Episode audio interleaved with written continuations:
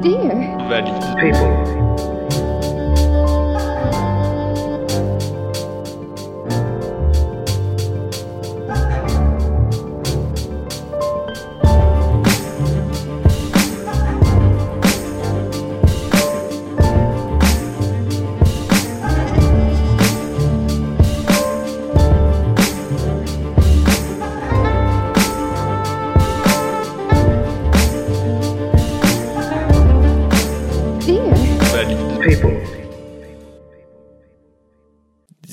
Valley People, après ces premières émissions, vous avez pu remarquer que le handicap est un sujet des plus complexes. On a d'abord commencé avec un chapitre introductif avec la définition et les termes employés pour euh, définir les personnes en situation de handicap.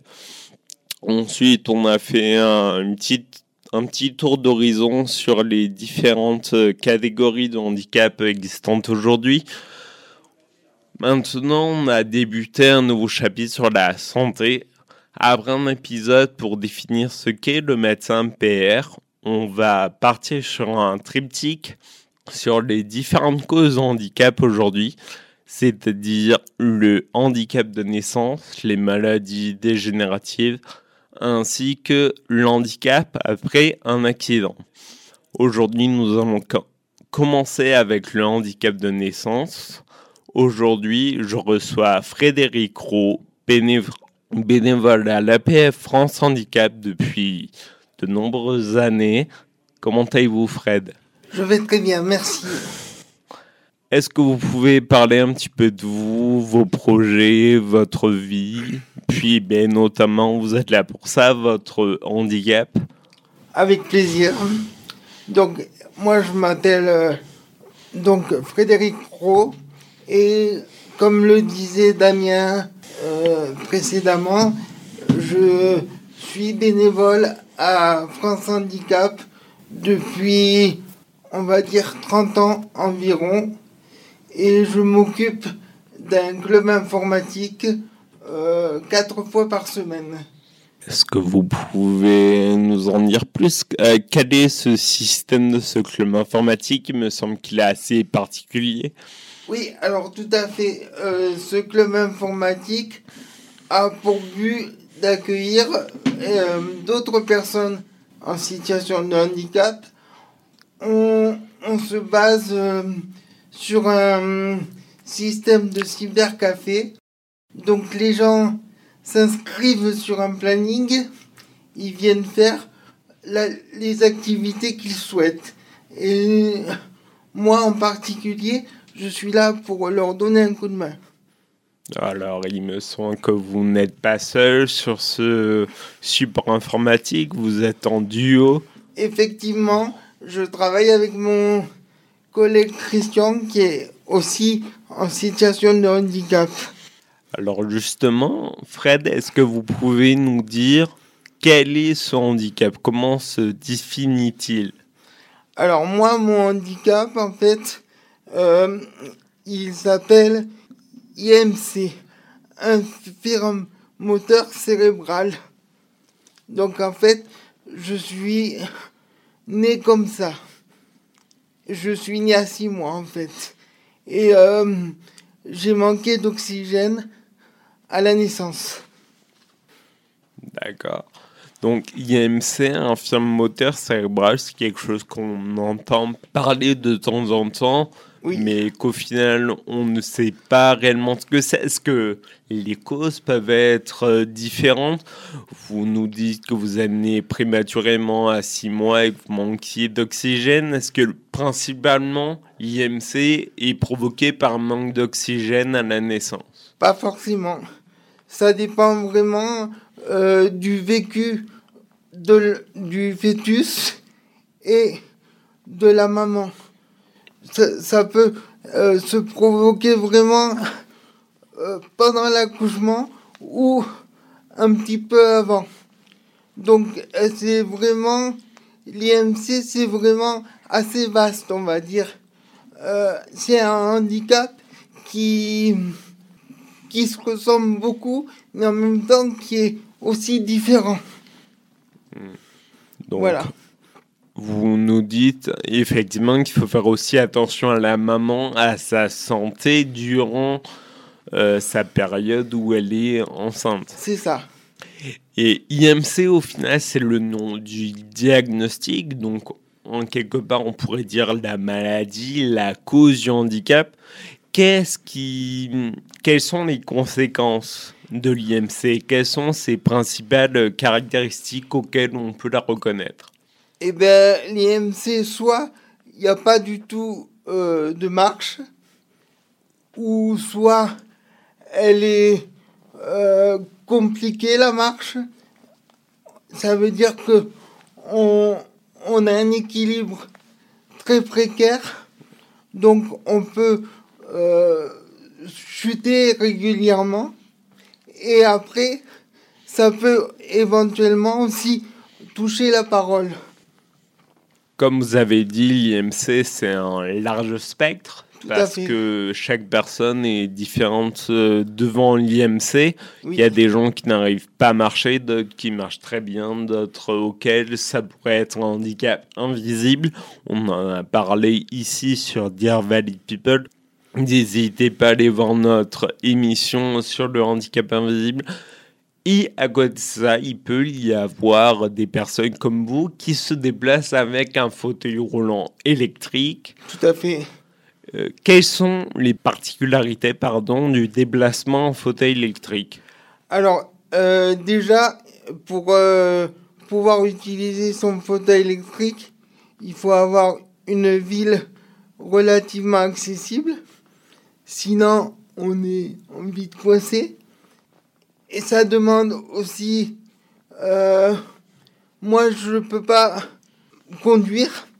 Donc, il faut que je prenne soit un véhicule aménagé, soit des transports en commun aménagés ou des taxis aménagés. Ici, ce qu'on appelle le GIHP. Donc, euh, ce que j'entends euh, dans votre discours, c'est qu'il faut que ça soit aménagé Tout à tout fait. le temps. Il me semble que pour venir jusqu'ici à la radio, vous avez dû euh, prendre les transports en commun sur Montpellier. Tout à Euh, fait. Qu'en pensez-vous des transports en commun sur Montpellier? On va dire que sur Montpellier, ils sont relativement simples à utiliser. Maintenant, euh, sur tous les trajets, c'est pas forcément évident au premier abord. Parce que euh, si on doit prendre les bus, il faut faire attention qu'il y ait bien la plateforme pour qu'on puisse euh, monter à l'intérieur. Plateforme qui, par ailleurs, peut être en panne. Exactement. Chauffeur qui peut avoir du mal à nous reconnaître et donc à savoir qu'il doit déployer la rampe. Tout à fait. Et les gens à l'intérieur du bus qui ont le malin euh, plaisir, enfin la mauvaise habitude plutôt, je dirais, de se mettre exactement là, là où on doit se mettre, euh, nous, personnes en fauteuil, puisque c'est un emplacement pensé pour, pour nous rendre la vie plus facile et leur rendre la vie plus facile aussi, euh, tant qu'à faire. Il faut que ça plaise euh, à tout le monde.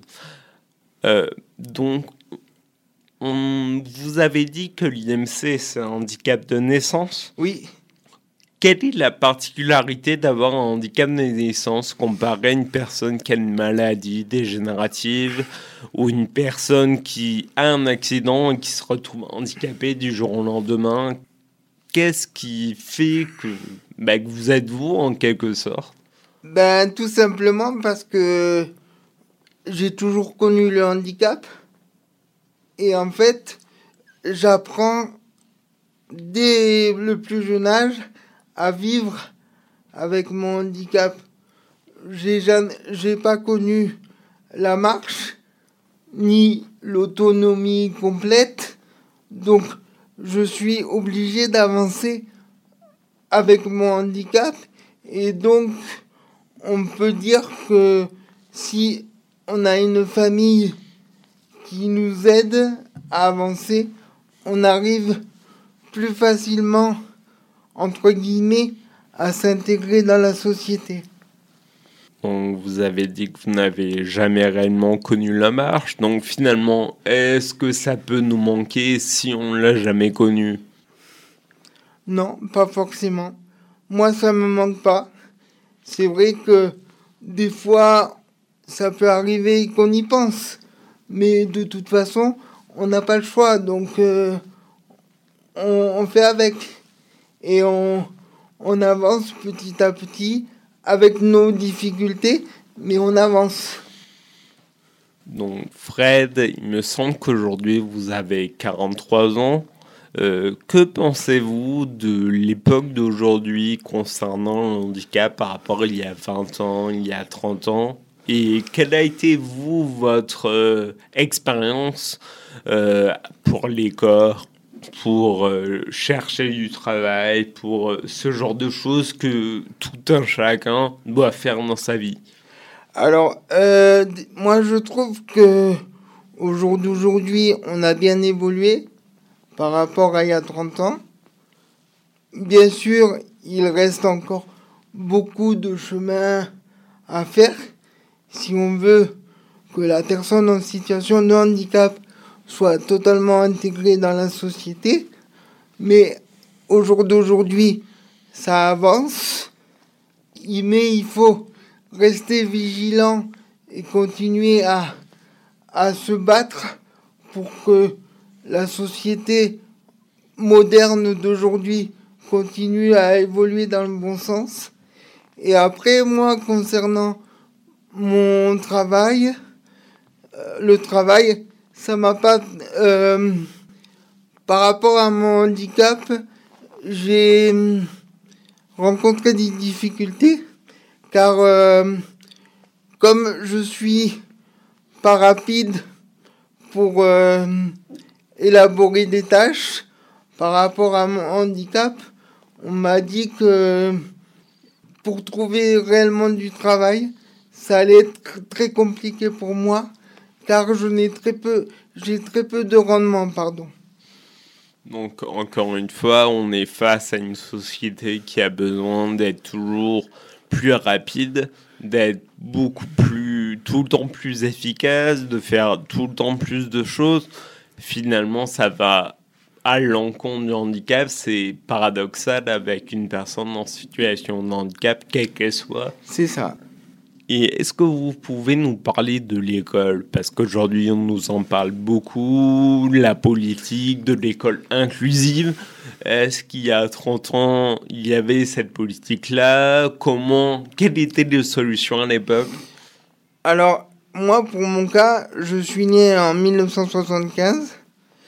Donc, en 75, il n'y avait pas du tout ce, ce que certains peuvent connaître aujourd'hui donc, euh, moi, je n'ai pas connu le milieu ordinaire, ne serait-ce qu'en maternelle. Et à partir de 6-7 ans, j'ai été en, en école spécialisée, ce qu'on appelle en, en structure adaptée.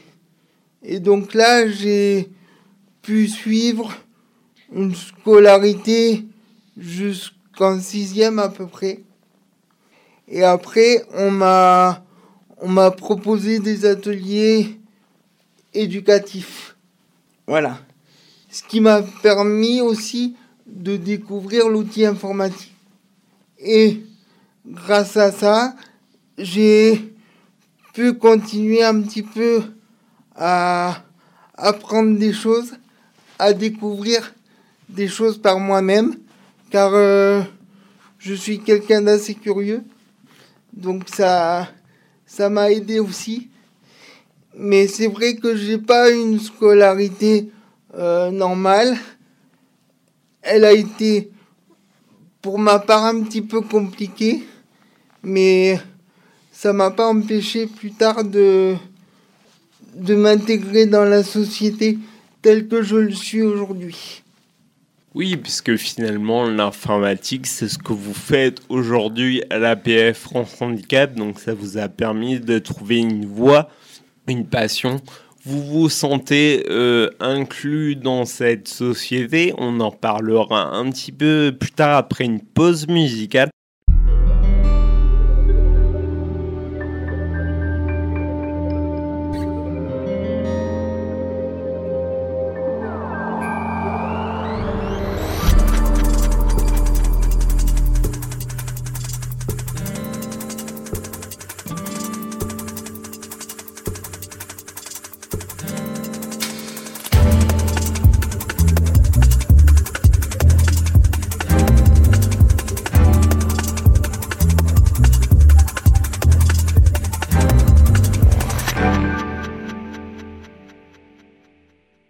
Juste avant la pause musicale, Fred nous disait qu'il se sentait inclus dans cette société via ce travail de bénévole, notamment à la PF France Handicap.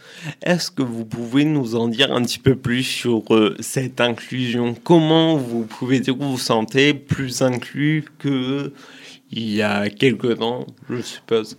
Ben, En fait, tout simplement parce que je considère cette activité comme un travail à part entière et euh, de voir que ce club informatique fonctionne maintenant euh, depuis presque 30 ans, ça prouve que on fait ce qu'il faut avec mon collègue Christian et de voir que les gens prennent plaisir à venir et quand ils sont euh, contents de leur petit texte ou de leur journée qui nous disent merci, et eh ben moi de mon côté, ça me, ça me conforte dans l'idée que je, je suis bien à ma place.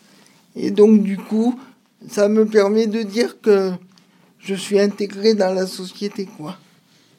Trouver sa place, je pense que c'est le problème de tous aujourd'hui. Oui.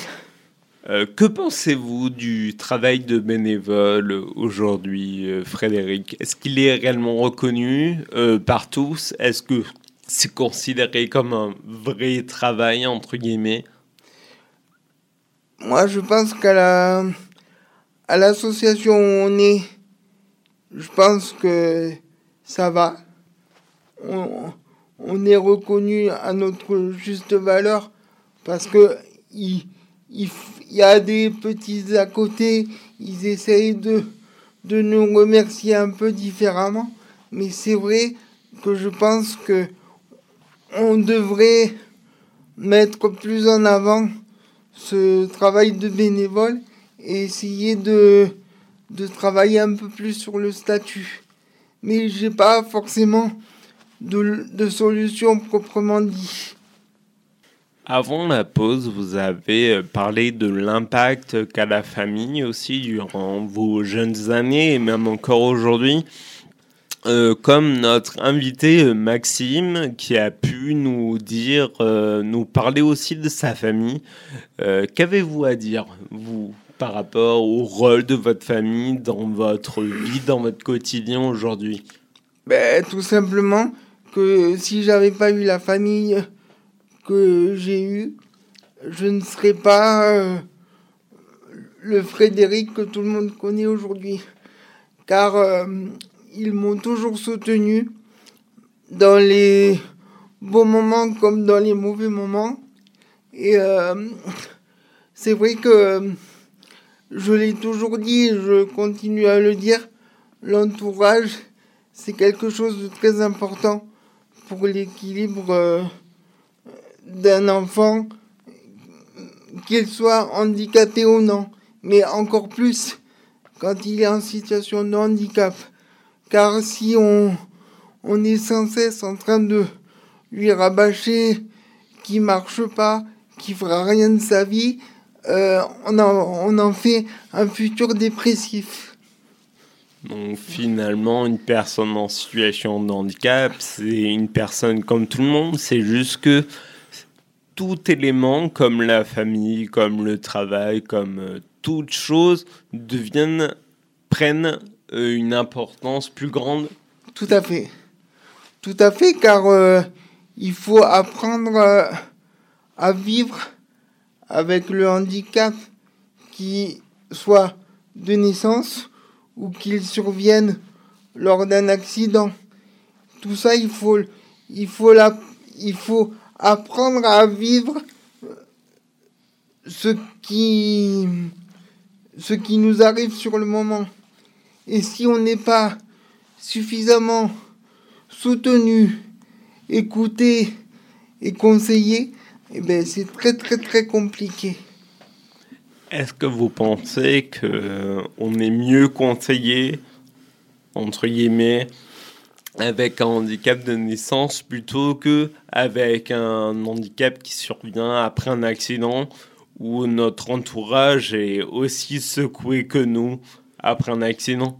Alors que avec le handicap de naissance ils évoluent en même temps que nous et après 5, 10 ans, 15 ans, 20 ans, peut-être que ils sont mieux, entre guillemets, plus à même d'en discuter. Oui, je le pense. Après, tout dépend de, des individus aussi, hein. Euh, car euh, c'est vrai que quand euh, c'est un handicap de naissance, quand les parents apprennent cette nouvelle, c'est comme si ils recevaient un coup de massue sur la tête, car on n'est jamais prêt à avoir un enfant en situation de handicap. Donc là aussi, pour eux, c'est un apprentissage. Je vous ai dit tout à l'heure que le titre Kill for Love n'était pas un choix anodin. En effet, avec Fred, nous nous connaissons, nous discutons euh, régulièrement euh, du handicap et des conséquences qu'il a euh, au quotidien, notamment sur les relations. Fred, que pouvez-vous me dire sur l'impact du handicap sur la relation à l'autre? Bah, tout simplement que le handicap n'aide pas du tout à avoir une relation sentimentale car euh, ils sont très contents de faire connaissance avec nous mais dès qu'on essaye de mettre en place quelque chose de sérieux bizarrement ils ont peur ce que je peux comprendre hein, le handicap euh, par manque de connaissances fait peur. Mais c'est vrai que pour nous, en situation de handicap, c'est très compliqué à gérer. Ça amène souvent à des frustrations qu'on arrive plus ou moins à gérer. La, la relation à l'autre est compliquée, je dirais même qu'elle est biaisée par le handicap puisque les gens nous reconnaissent euh, soit comme des héros parce que nous vivons une vie, que nous sommes en extérieur et que nous avons des projets, ou ils peuvent euh, nous regarder avec pitié, euh, oh le pauvre. Est-ce que vous sentez vous aussi ce regard, Fred, soit d'être un héros ou soit d'être euh, misérable, mais au final, nous, ce qu'on attend, c'est être entre les deux. Tout à fait, ça m'arrive très fréquemment. comme, comme vous disiez, soit on, est héros ou soit on est loser. Et donc malheureusement, il faut, il faut composer avec ça aussi. Et c'est vrai que c'est relativement compliqué. Alors que nous, ce qu'on recherche, c'est avoir une, une relation totalement, tout à fait classique et la plus normale possible. Bien sûr, en prenant compte euh, du handicap aussi. Mais finalement, nous ne sommes pas en situation classique. Non. Peut-être faut-il accepter, je ne sais pas. En tous les cas, peut-être que le problème vient aussi des fameuses étiquettes qu'on aime bien mettre sur les fronts des, des gens, et notamment lorsqu'on nous met l'étiquette de personnes en situation de handicap. Euh, ben, on revient à un stade très primaire euh, de, personnes où finalement euh, on n'est pas censé être en extérieur, on est censé rester à la maison et en sécurité. C'est ça. C'est ça. Et euh, il faut continuer à se battre pour euh, prouver le contraire, que malgré le handicap, euh, on arrive à avoir une vie qui n'est pas classique, mais qui est notre vie, et c'est le plus important. Et après, il faut arriver, enfin, du moins c'est un souhait, ce serait de arriver à fonder une famille. Mais ça encore, je pense que les mentalités là aussi ont besoin d'évoluer. Est-ce qu'on peut vous souhaiter euh, dans l'avenir fonder une famille? C'est ça. C'est un débat qui est assez actuel d'avoir une famille en situation de handicap, des personnes avec des handicaps lourds qui euh, veulent être euh, maman ou papa et qui cherchent des solutions et à qui on refuse ces solutions sous prétexte que le handicap mettrait, euh, nous mettrait en danger. Moi, Est-ce que vous en avez entendu parler, Fred? Oui, tout à fait. Alors moi, pour mon cas, ce n'est pas une maladie. Donc je peux pas transmettre de maladie génétique à, à, mon, à mon fils ou à ma fille. Mais c'est vrai que euh, c'est pas anodin d'avoir des enfants quand on est en situation de handicap. Mais je pense qu'il y a euh, des solutions, mais il faut le préparer en amont. Ça se fait pas euh, comme ça en claquant des doigts, mais euh, je me dis pourquoi on, serait exempté de ça aussi. Tout à fait, je pense que c'est un objectif que tout le monde a à un moment dans sa vie d'avoir un enfant. Euh, après, chacun euh, son choix de vie, Exactement. évidemment.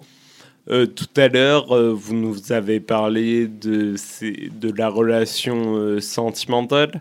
Et qu'est-ce que vous pouvez nous dire, vous, d'après vos, vos expériences, de ces personnes qui sont au final très heureuses de discuter avec vous et qui, au bout d'un moment, lorsque vous cherchez à passer à une étape au-dessus, euh, tout de suite euh, prennent peur et retirent. euh, Ben moi je trouve que c'est dommage car ils prennent pas le temps de nous connaître réellement parce qu'effectivement le handicap c'est quelque chose de lourd mais là aussi il y a des solutions par exemple si j'ai la chance d'être en couple je ne demanderai pas à mon épouse qu'elle devienne mon auxiliaire de vie. Elle, est, elle sera avant tout ma femme. Donc, après, pour tout ce qui est auxiliaire de vie, ça s'organise, ça se met en place. Et je pense que dès qu'on parle de euh, problèmes de transfert, euh, tout ça, tout de suite, ils font un amalgame. Ah, mais ils vont, il va me demander. Alors que pas forcément. C'est vrai que ça peut arriver si on est vraiment coincé. Mais dans l'absolu, c'est pas à l'épouse de, de faire le travail de, de l'auxiliaire de vie. L'épouse, elle a sa place. Tout à fait, je suis totalement d'accord avec vous, Fred. L'auxiliaire de vie, c'est un autre débat dont nous reparlerons dans Dear Valid People dans un prochain épisode. Finalement, pour conclure, faire connaissance avec une personne en situation de handicap, c'est prendre en compte son handicap, mais aussi aller au-delà de son handicap en même temps, à la fois, ce qui est un challenge, cher auditoriste, nous en sommes conscients, mais je pense que ça en vaut le coup. Merci Frédéric pour votre participation à Dear Valid People. Euh, merci, cher auditoriste, de nous avoir écoutés et à la semaine prochaine pour un nouvel épisode. Merci. Bonne journée. Au revoir. Au revoir. Dear. Valide. people.